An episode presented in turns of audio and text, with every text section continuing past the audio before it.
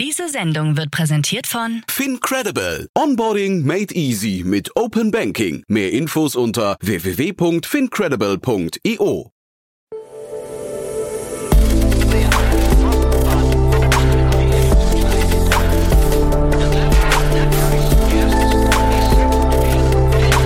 Startup Insider Daily. Investments und Exits. Herzlich willkommen zu Startup Insider Daily. Mein Name ist Jan Thomas und ihr hört unser Format Investments und Exits. Und ihr wisst ja, jeden Morgen begrüßen wir hier die wichtigsten Investorinnen und Investoren aus Deutschland und sprechen über Finanzierungsrunden und über Exits und über alles, was wichtig ist oder wichtig wird aus Sicht der Investorinnen und Investoren. Ja, und heute mal wieder ein Debüt, denn ich spreche mit Jannis Fett. Er ist Investment Manager von H3 Capital und äh, zum ersten Mal hier hat seine Sache aber super gemacht, denn er hat drei tolle Themen mitgebracht. Und anders als Jan Mitschaiker, der ja sonst hier unser Stammgast ist, ist äh, Jannis im Later Stage bzw. im Growth Team unterwegs und hat dementsprechend einen leicht anderen Blick auf die Themen. Auch wenn wir heute teilweise eher im Early Stage Bereich unterwegs waren, aber man hört aber eben auch den differenzierten Blick. Deswegen freut euch jetzt auf ein tolles Gespräch mit Jannis Fett, Investment Manager von H3 Capital. Werbung. Sei dabei beim HTGF Family Day am 11. und 12. Juni in der Station Berlin. Für zwei Tage voller Inspiration und Business. Tauche ein in ein einzigartiges Netzwerkerlebnis mit bis zu 1500 Teilnehmenden. Erkunde das innovative Seed- und Later-Stage-Portfolio des Hightech Gründerfonds. Lass dich vom vielseitigen Programm inspirieren und knüpfe wertvolle Kontakte. Sichere dir jetzt dein Ticket. Mehr Informationen findest du unter www.family-day-htgf www.startup.de. Startup Insider Daily. Investments und Exits.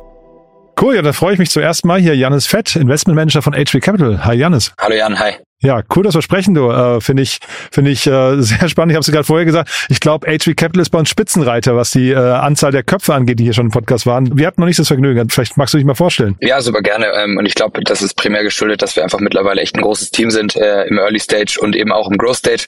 Ich selber ähm, bin irgendwie seit fünfeinhalb Jahren in Berlin in der VC-Szene unterwegs, ähm, habe eine sehr gute Ausbildung damals bei Lakestar genossen und bin dann vor äh, zweieinhalb Jahren eben zu HV Capital gewechselt ins Growth Team, ähm, wo wir uns primär die Opportunities äh, Series B, C und D angucken. Also alles, was irgendwie in dem Early Stage irgendwie äh, durch die Finger geht, äh, was eigentlich ein relativ entspannter Job ist, weil da gar nicht so viel bei rumkommt. Sag mal was zum Growth-Markt gerade. Also man hört ja die ganze Zeit so Series B-Runden sind ein bisschen schwieriger. Ja, und ich glaube, das ist immer noch so. Ähm, viele Growth-Investoren, mit denen wir sprechen, die wollen sich eher so ein bisschen Structured-Sachen anschauen, ähm, mit Secondaries, mit Mergern oder ähnlichem. Das heißt, diese klassischen geradeaus oder straightforward Series B, Series C-Runden sehen wir deutlich weniger oder haben wir dies ja deutlich weniger gesehen, merken aber jetzt eigentlich äh, gerade, was für uns ganz schön ist, äh, September, Oktober zieht der Markt wieder deutlich an. Ähm, was viele ja auch irgendwie vorausgesehen haben oder erwartet haben, ähm, sind wir natürlich doppelt so froh, dass jetzt wirklich so passiert ist. Und so dieser ganze Venture-Debt-Bereich, ist das hinterher so quasi der Gegner Gegner vom Growth Investor oder ist es quasi so ein, so ein, so ein Weggefährte jetzt, an dem man sich gewöhnen muss? Ich würde sagen eher der Weggefährte oder der Partner. Also äh, ja. wir pflegen natürlich auch die Beziehung zu den verschiedenen Banken da sehr intensiv, ähm, um, um bestimmte Runden eben auch größer zu machen. Und besonders wenn es Richtung Profitabilität geht, ähm, sind das ja auch ganz gern gesehene Mechanismen, um eben als Partner zusammen zu finanzieren. Aber ich glaube tatsächlich im Growth-Bereich, man hört ja die ganze Zeit dieser, dieser Shift äh, von Wachstum hin zur Profitabilität oder zu profitablem Wachstum, das ist ja, glaube ich, das am liebsten gesehene. Der ist, glaube ich, für Unternehmen, je später die Phase, desto schwieriger eigentlich, ne? Ja, ich, ich denke mal, ähm, desto länger die Unternehmer Markt, äh, Markt schon sind und das eben noch nicht erreicht haben, desto schwieriger wird es wahrscheinlich auch. Ähm, deswegen fängt man einfach bei vielen Portfoliounternehmen auch schon an, früher in die Richtung zu steuern als vielleicht vor ein paar Jahren. Ähm, ich glaube, wir sehen aber auch immer noch genug Unternehmen, die auch nicht profitabel wachsen können gerade und äh, denen wir das auch irgendwie sozusagen advisen, weil ich glaube, das sind immer noch auch sehr viele spannende Opportunities da. Und hast du äh, selbst persönlich so einen Leidenschaftsbereich, wo du sagst, das ist der Bereich, in den du am liebsten investierst? Ja, ich glaube, das hat sich so ein bisschen ergeben äh, durch das erste äh, Investment damals äh, in Plan A, ähm, dass sich hm. dann die Climate Tech so ein bisschen ergeben hat. Ähm, ich bin auch dieses Jahr mit einer großen Mission angetreten und habe sehr, sehr viele ähm, Series B und Series C Opportunities in Climate Tech erwartet. Ähm, einfach aufgrund der, des Faktes, dass 2019, 2020 viele Seed- und A-Runden äh, passiert sind. Mhm. Bin aber ein bisschen enttäuscht. Ähm, immerhin hat HV ja Anfang des Jahres in der Greener investiert, was eine der großen Climate Series B-Runden in dem Jahr war. Ähm, und ich glaube, wir bleiben da weiterhin bullish auf den Markt. Ähm, war aber am Ende doch weniger als vielleicht gedacht. Dann lass uns mal einsteigen in die Themen, die du mitgebracht hast. Ähm, da sind wir jetzt eigentlich weniger im Growth-Markt unterwegs oder zumindest äh, zwei von drei würde ich sagen, eher nicht, ne? Ja, ich glaube, ähm, ja genau, er, er hat zweimal noch Early, einmal Growth, ähm, aber auch durchaus spannende Runden trotzdem. Mhm. Dann gehen wir zuerst mal nach Estland, würde ich sagen, oder? Ja, let's do it. Mhm. Paul Tech, äh, fand ich fand ich spannend, aber in der, du musst es ja spannend finden, so muss man es ja eigentlich aufziehen, das Ganze, ne? Ja, auf jeden Fall. Ich glaube, ähm, wenn man in Richtung so Climate und Carbon auch schaut, ähm, schaut der Markt oftmals viel auf solche Themen wie, wie Treibstoffe, weniger Fliegen, Energie, Wälder und ähm, vergisst irgendwie das ganze Thema rund um eigentlich den Boden, also Soil Health ähm, völlig, ähm, was ja auch in die Richtung geht von der Greener, ähm, wie gesagt, wo er vor Anfang des Jahres mhm. investiert habe, ich auch im Board sitze, wo es einfach darum geht, ähm, den, die Bodenqualität von, von den ähm, Feldern, die sozusagen über Bauern bewirtschaftet werden, langfristig zu verbessern. Äh, es geht da viel um traditionelle Landwirtschaft, wo es immer nur darum geht, den möglichst höchsten Output, also möglichst viel Weizen, sage ich mal ganz exemplarisch, zu produzieren und eigentlich so ein bisschen zu vernachlässigen, was passiert eigentlich langfristig mit dem Boden und mit der mit der Biodiversität und der Wasserqualität, ähm, was natürlich irgendwie Abweichungen von dem, sage ich mal, menschlichen Verhalten auf diesen Böden sind. Ähm, und da ähm, zum Beispiel ein Drittel aller CO2-Emissionen kommt irgendwie aus der Landwirtschaft. Ähm, ich glaube, das vergessen viele, da schauen viele nicht drauf.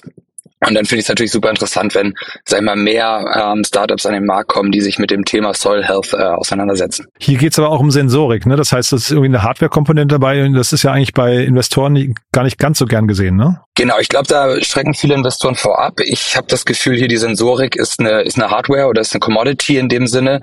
Das heißt, du hast eigentlich kein großes Hardware-Risk, ähm, sobald man diese Sensorik innerhalb des Bodens ähm, angebracht hat. Ähm, es werden, glaube ich, aber auch Satellitendaten, Wetterdaten und natürlich irgendwie die berühmten Algorithmen äh, mit eingesetzt, um, äh, um sozusagen die, ja, die Actions äh, zu triggern, die letztendlich auf der Plattform herauskommen.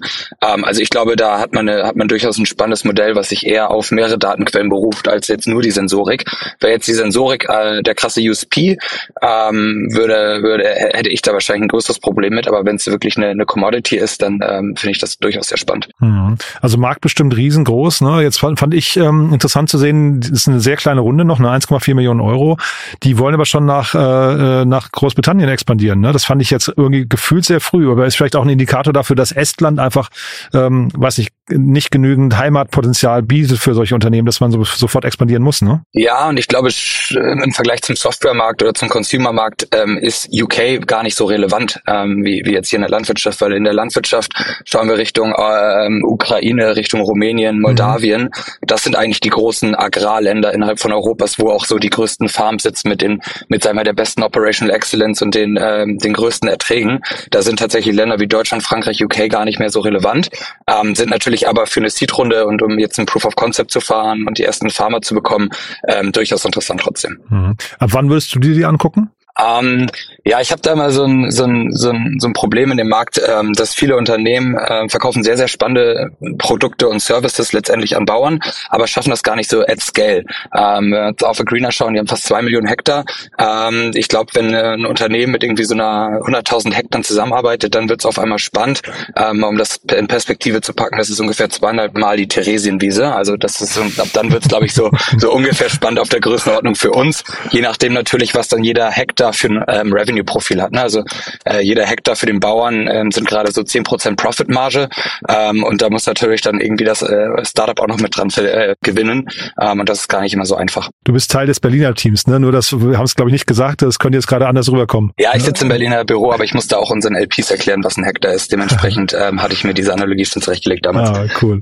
Du, dann lass uns zum nächsten Thema gehen. Ähm, jetzt sprechen wir nochmal über E-Commerce. Ähm, fand ich einen interessanten Ansatz, aber äh, auch hier wieder erstmal deine Meinung, würde ich sagen. Ja, ich ähm, finde das auch einen interessanten Ansatz. Ich glaube, grundsätzlich ist das Thema AI natürlich irgendwie im E-Commerce, würde ich sagen, am nächsten dran. Ich glaube, das macht Sinn, dass man da das Thema zuerst implementiert, bevor man jetzt gegebenenfalls auf Versicherungen oder in das Baugewerbe geht, weil irgendwie E-Commerce ja durchaus noch eine neuere, frischere Markt ist ich finde das super cool, dass da man da die nächste Welle sieht, weil ich glaube, Deutschland ja mit Spryker, Shopware, Commerce Tools irgendwie in diesem Operating System Markt für, für E-Commerce-Unternehmen äh, schon einen sehr, sehr starken Footprint hat. Äh, viel, viel stärker als jetzt, sage ich mal, in anderen Software-Kategorien. Ähm, und glaube eben, dass das Thema AI da wirklich am nächsten sozusagen at Production ist. Ähm, dementsprechend finde ich das cool, dass, dass so ein Thema da jetzt wieder kommt. Ich hatte nur gesehen, die Company kommt eigentlich aus Luxemburg. Ähm, aber ich glaube, so für den, für den Dachraum Europa ähm, finde ich solche Themen super spannend. HV selber hat ja auch in Vision AI investiert investiert, ähm, die sozusagen ähnlichen Ansatz fahren. Ähm, und ich glaube, da, da ist, äh, da könnten spannende Sachen rauskommen. Also, habe ich aber auch richtig verstanden. Ne? Es geht eigentlich um die Idee, so eine Art Betriebssystem, also so quasi das, das Tool zu werden für äh, E-Commerce Brands eigentlich, ne, wenn ich es richtig verstehe. Also für Unternehmen, die über E-Commerce vertreiben möchten. Ja, genau. Ich glaube, da gibt's ja die, die verschiedenen Absatzchannels. Entweder man hat seinen eigenen Store oder man, äh, man verkauft wirklich nur über Marketplaces und ich glaube, das Problem ist dort einfach, dass die Komplexität einfach immer größer wird. Ne? Also ich glaube, da arbeitet man halt mittlerweile nicht nur immer noch irgendwie mit einem Out-of-the-Box-Tool, wie es damals irgendwie Spryker und Shopware waren, mhm. sondern man fängt jetzt an, über verschiedene Services und verschiedene, sagen wir, API, über API kommunizierende Unternehmen und Services ähm, rauszugehen an den Markt ähm, und da, sagen wir, ein bisschen agilere Produkte zu bauen. Und da, finde ich, äh, passt das Unternehmen ganz gut rein mit Marketleap. Ich habe mich gefragt, für wen könnten die gefährlich werden? Also man, wir reden immer für Disruption. Ähm, also hier die beiden Gründer, wenn ich es richtig verstanden habe, kommen von Amazon und von Jumia.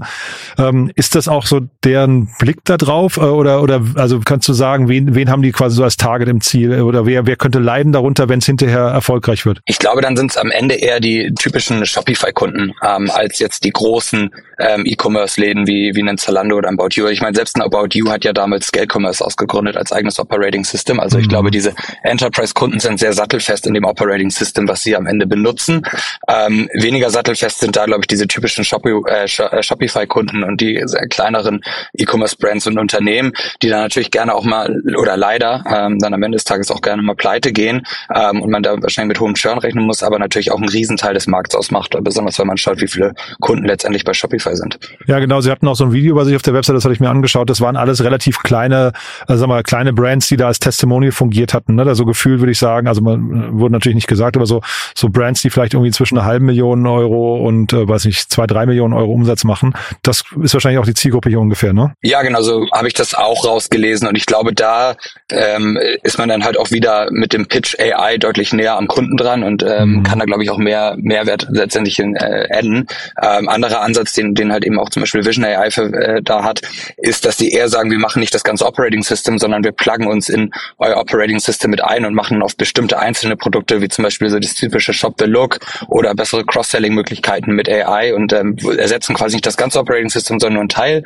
Ähm, ich finde beide Ansätze extrem spannend. Beide können, glaube ich, sehr, sehr große Unternehmen hervorbringen, was ja, sag Deutschland auch jetzt schon mit vielen Unternehmen gezeigt hat. Mhm. Und vielleicht hier nochmal dann auch 2,6 Millionen Euro. Hast du ein Gefühl dafür, wie weit kommt man damit? Ja, das ist natürlich in dem jetzigen Markt äh, eine gute Frage. Ähm, ich glaube schon, dass, äh, dass man da als kleines ähm, und durchaus erfahrenes Gründerteam ähm, schon erstmal so ein bis zwei Jahre auf jeden Fall gut, gut bauen kann, die ersten schönen POCs wahrscheinlich an Land ziehen kann und dann langfristig ähm, auch vielleicht in ein etwas paar größere Brands äh, reinkommt. Ähm, ist es natürlich auch immer ein relativ harter Momentum-Sale in dem Operating System Markt, weil ich glaube, dass man das Operating System von äh, wirklich wechselt. Dafür muss man schon entweder sehr unzufrieden sein oder sehr großes Potenzial in der Alternativlösung Lösung sehen. Das heißt, das kann auch schon, auch schon mal dauern. Es gibt natürlich aber auch immer viele neue ähm, äh, E-Commerce-Stores, die öffnen und dann äh, muss man sozusagen direkt sozusagen äh, at Inflection Point von diesen Unternehmen, ähm, glaube ich, da dran sein und diese als Kunden gewinnen. Dann gehen wir zum dritten Unternehmen. Ich habe ja schon eingangs gesagt, wir haben zwei frühe Phasen und dann eine, die ist so Growth oder vielleicht, also musst du mal sagen, ob es schon dann Growth-Phase ist, aber gefühlt schon ja, weil die Rundengröße ist äh, stark. Zeitgleich ist es aber so eine Mischung. Und wir hatten ja kurz eben über die Rolle von Venture Debt und dann hier aber sogar auch staatliche Zuschüsse noch. Ne? Äh, also äh, vielleicht so die ganz neue zukünftige Art von, von äh, Climate Tech in, äh, Investitionsrunden. Ne? Ja, ich glaube, sobald das Thema Electrification fällt, ähm, sind natürlich irgendwie Subsidiaries und Debt und eben auch Hardware-Heavy-Themen wie hier, ähm, werden die äh, Finanzierungsrunden natürlich immer sehr groß direkt ähm, und eben auch sehr komplex. Ich glaube, genau hier gibt's Equity, Debt, Subsidiary und Subsidiaries nicht ganz so klar zu erkennen, wovon wie viel letztendlich geflossen ja, ist. Ja. Ähm, aber umso besser, dass das sozusagen auch über die verschiedenen äh, Finanzierungsmechanismen äh, abgedeckt wird und man, man ja nicht nur Equity für äh, für nutzen muss. Ich glaube, das ist sowohl für Gründer als auch für die VCs ähm, und letztendlich alle, alle Beteiligten besser. Mhm. Und das Thema hat halt total Rückenwind. Ne? Ich meine, das ist, äh, ich glaube, deswegen kommt auch so das öffentliche Interesse da drauf. Ja, genau. Ich glaube, das hat extrem Rückenwind. Äh, wir sehen das selber auch bei uns im Portfolio. Ähm, ich finde es spannend, weil es gibt Statistiken, die zeigen oder äh, Research, die zeigen eigentlich, dass Energy Consumption eins zu eins mit dem GDP korreliert. Ne? Das heißt, in jedem, in jedem, in jedem Land, ähm, wie zum Beispiel Deutschland oder Frankreich oder ähnlichen, wo irgendwie mehr Elektrizität produziert wird und ähm, besonders dann auch grüne Elektrizität, führt es eigentlich nicht dazu, dass wir weniger verbrauchen oder dass wir effizienter damit umgehen umgehen, sondern wir nutzen einfach immer mehr und mehr. Und ich glaube, da da ist irgendwie sowas wie MacAware ein super spannendes Thema, auch wenn es sich nicht direkt, sag ich mal, da, daran anschließt, ähm, in, äh, mit energieeffizienter umzugehen, aber einfach sozusagen den, den Lifecycle, die Lifecycle-Analyse und ähm, von Batterien zu verlängern, die ja durchaus auch einen großen CO2-Fußabdruck haben, finde ich super spannend. Also gibt noch ein Münchner Unternehmen, Twice Technologies, die so ein bisschen mhm. so ein Digital Twin für Batterien erstellt haben, was ja auch cool ist. Ähm, Up-and-Coming Company, die wir uns, äh, die oft hier angeschaut wird, ist Circulion, ähm, die auch so eine Second Life für Batteries versuchen zu erschaffen. Ähm, und ich glaube, das ist so ein Thema, was äh, natürlich irgendwie politischen Rückenwind hat, aber auch ähm, im VC-Bereich äh, gerade sehr spannend ist. Ähm, alles, was sich um das Thema Energie dreht. Und dann aber jetzt hier vielleicht mal, also Batterierecycling, wie guckst du dann selbst jetzt auf diesen Markt? Also was müssten die jetzt machen, wenn sie oder was, was müssten die jetzt für Antworten liefern können, wenn sie bei dir anrufen? Also ich glaube, für uns ähm, im klassischen Sinne ist es immer angenehmer, wenn es ein, wenn's ein reiner Software-Play ist. Mhm. Ähm, ich sehe aber auch, ähm, dass es nicht immer an allen, möglichen, an allen Bereichen möglich ist, nur in, eine, nur in eine Software-Company zu investieren.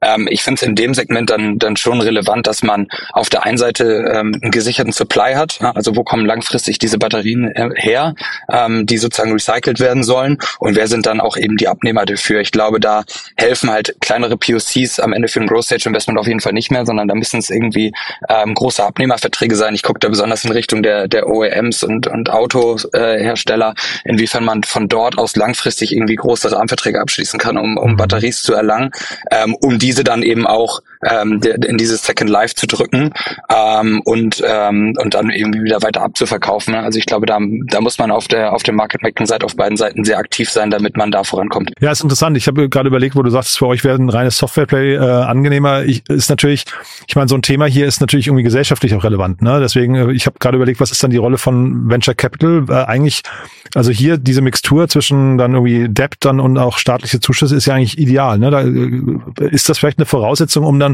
jemanden wie euch auch zu locken, um dann zu sagen, na dadurch wird so eine Runde attraktiver oder macht es die Runde fast sogar eher unattraktiv? Ja, ich glaube, wir sehen das in den Early Stage ähm, Opportunities sehr oft, ähm, dass es da eben viele Unternehmen gibt, die bereits sehr große EU-Grants bekommen haben von im, im sechs- bis siebenstelligen Bereich. Mhm. Ähm, und das ist natürlich super, weil das sind am Ende letztendlich Grants, die nicht zurückgezahlt werden müssen, wo viele in Forschung und R&D gegangen ist. Es gibt mittlerweile super Programme, wo auch ähm, R&D-Spend von Unternehmen ähm, zurückgeholt werden kann, ähm, um, um, weil diese eben förderbar sind ähm, vom, vom deutschen Staat.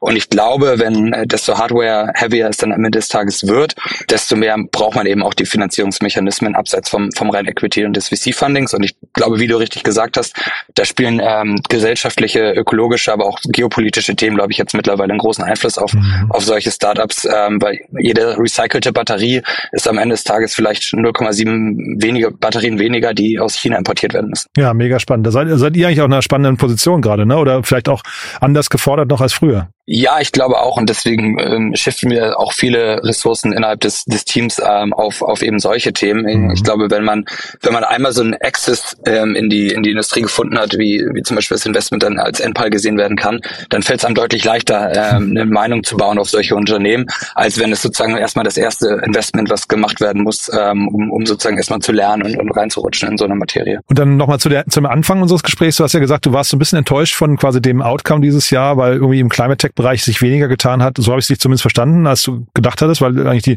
du hast mit mehr späteren Runden gerechnet, die kamen doch nicht. Kommen die dann jetzt in Zukunft oder stagniert da der Markt, weil der, weil der Markt vielleicht gar nicht richtig funktioniert oder weil die Runden, äh, möglicherweise sind die Unternehmen auch schon profitabel oder woran liegt das? Ja, ich glaube, ich, ich denke mal, dass das, das wird noch kommen. Ähm, ich glaube, es gab in den Jahren 2020, 2021 viele Climate Tech Startups, die einfach finanziert wurden, weil sie Climate Tech Startups sind. Diese sind halt jetzt irgendwie in so eine, in, in so eine Größe gefallen, ähm, wo sie so Series B, Series C ready sein müssten. Mhm. Ähm, sehe es aber auch selber, dass man in dem Bereich nur allerseltenst ein wirkliches Produkt verkaufen kann. Also ich glaube jetzt auch nicht bei so Macaware oder ähnlichen, dass du einfach mal so, eine, so, ein, so ein Produkt an einen großen Corporate verkaufst, ist gar nicht so einfach, sondern es dreht sich viel darum, eine Journey zu verkaufen, eine Journey zu Net Zero, eine Journey zu einem weniger, zu einem dekarbonisierten Unternehmen. Mhm. Und das dauert einfach ein bisschen länger. Ähm, deswegen, das ist die, das ist die große Hoffnung und ich bin mir sicher, da wird noch viel kommen, weil ähm, das Kapital, was da reingeflossen ist, die äh, verschiedenen Gründer, die sich mit dem Thema beschäftigen, ähm, das ist sehr, sehr vielversprechend und äh, spätestens dann wahrscheinlich nächstes Jahr, ähm, wenn wir hier wieder in einem Podcast sind, äh, werde ich da deutlich äh, glücklicher drauf blicken. Ja, hoffentlich. Ne? Also oder oder verschieben sich da vielleicht auch sogar die Kriterien dann für solche Unternehmen, was die späteren Runden Finanzierungsrunden angeht. Also das vielleicht nochmal so als, als Schlussgedanke. Äh, klingt ja jetzt gerade so, als äh, könnten die Maßstäbe, die man vielleicht bei der Software Company da anlegt, gar nicht, gar nicht funktionieren an der Stelle, ne? Ja, das könnte durchaus passieren. Ähm, ich weiß noch nicht, ob es passieren sollte. Ähm, okay. Ich glaube, man sollte diesen Anspruch an, an jegliche Art von Unternehmen auch Aha. irgendwie haben. Klar muss man äh, in dem Thema dann vielleicht auch etwas vorfinanzieren und ähm, mal ein Auge zudrücken. Ähm, ich finde aber am Ende muss, müssen auch diese Businesses am Ende des Tages ja profitabel werden können und mhm. ähm, wirtschaftlich äh, ihr, ihr, ihr Geschäft durchziehen können. Ähm, und da wird's dann, äh, da muss es dann besonders in den späteren Phasen auch irgendwie ähm, dann sozusagen funktionieren. Ja, mega spannend. Ja, ich habe den Christian Vollmann hier äh, zu Gast gehabt, mehrfach von C1 und das ist eigentlich ein super Beispiel, finde ich, für so Unternehmen, die eigentlich so einen wissenschaftlichen Aspekt haben, aber dann jemanden reinholen, der versteht, wie das Thema, ich weiß nicht, Unternehmensaufbau, Skalierung, Fundraising und diese ganzen Themen funktioniert, ne? Ja, genau. Ähm, ich meine, es gibt viele Unternehmen, äh, viele Leute, die Climate Tech ja auch immer so ein bisschen als was ganz Spezielles sehen. Ich finde, das ist am Ende, am Ende des Tages auch eine, eine, eine Vertical Software Art. Ne? Also mhm. es ist mhm. gar nicht so groß unterschiedlich von normalen Software Investments. Ähm, und dementsprechend gehören auch so ganz normale Prozesse aufbauen und ein Operations Team haben, Sales und Marketing eben auch dazu und nicht nur die, die reine Technologie. Mega spannend. Du, da hast mir großen Spaß gemacht, Jan. Das ist tolles Debüt, muss ich sagen. Äh, vielleicht, also den Jan frage ich immer, wer sich melden darf bei ihm. Jetzt weiß ich bei, bei dir, du kennst wahrscheinlich schon alle Player, ne? Die, die du sprechen möchtest. Ja, das glaube ich gar nicht. Mhm. Ähm, deswegen, ich freue mich über, über jeden, der sich, der sich irgendwie meldet und sich irgendwie gerade angesprochen gefühlt hat. Und auch wer sich nicht angesprochen gefühlt hat, darf sich gerne bei mir melden, ja, klar. Super. Du hast mir großen Spaß gemacht. Ganz lieben Dank und dann hoffentlich bis bald. Super, ja, danke Jan. Bis Ciao. dann. Ciao. Startup Insider Daily, Investments und Exits. Der tägliche Dialog mit Experten aus der VC-Szene. Ja, das war Janis Fett, Investmentmanager von H3 Capital und das war echt ein gelungenes Debüt, muss ich sagen. Toller Flow, hat mir großen Spaß gemacht. Ich hoffe euch auch. Ich hoffe, ihr seht das genauso. Und wenn dem so sein sollte, wie immer, ich habe es ja schon mehrfach gesagt, Applaus ist der Lohn des Künstlers und der virtuelle Applaus ist ein Like auf LinkedIn, ein Kommentar oder das Weiterempfehlen im Freundes- oder Bekannten- oder Familien- oder Arbeitskolleginnen, Kollegenkreis. Also gerne weiterempfehlen und honorieren, dass sich Menschen wie Janis hier auf die Bühne trauen und dann wirklich auch ein starkes Debüt abliefern. Ich fand es auf jeden Fall super. Tolle Themen Themen, muss ich sagen, die er mitgebracht hat.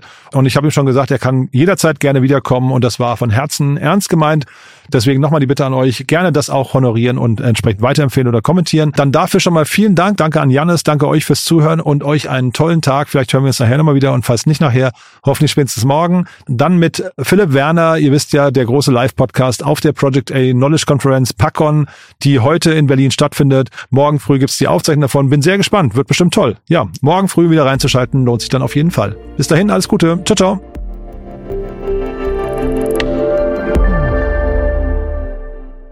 Diese Sendung wurde präsentiert von Fincredible. Onboarding made easy mit Open Banking. Mehr Infos unter www.fincredible.io.